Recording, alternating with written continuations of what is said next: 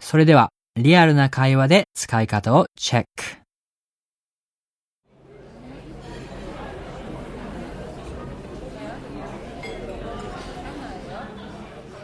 Alan, are you free this weekend? Yeah. Great. Why don't we do something? Um, sure, like what? Well, how about going to the beach? We could go swimming.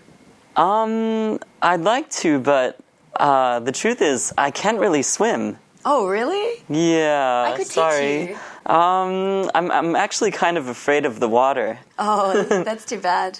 Um, how about we go bike bike riding?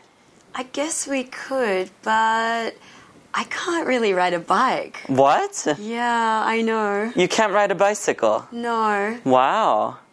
Okay, well, I don't know. Do you have any other ideas? Well, what about camping? Camping. Well, the thing is, I don't really like camping. Oh, what? No, it's not my thing. Well, why don't we just go see a movie then?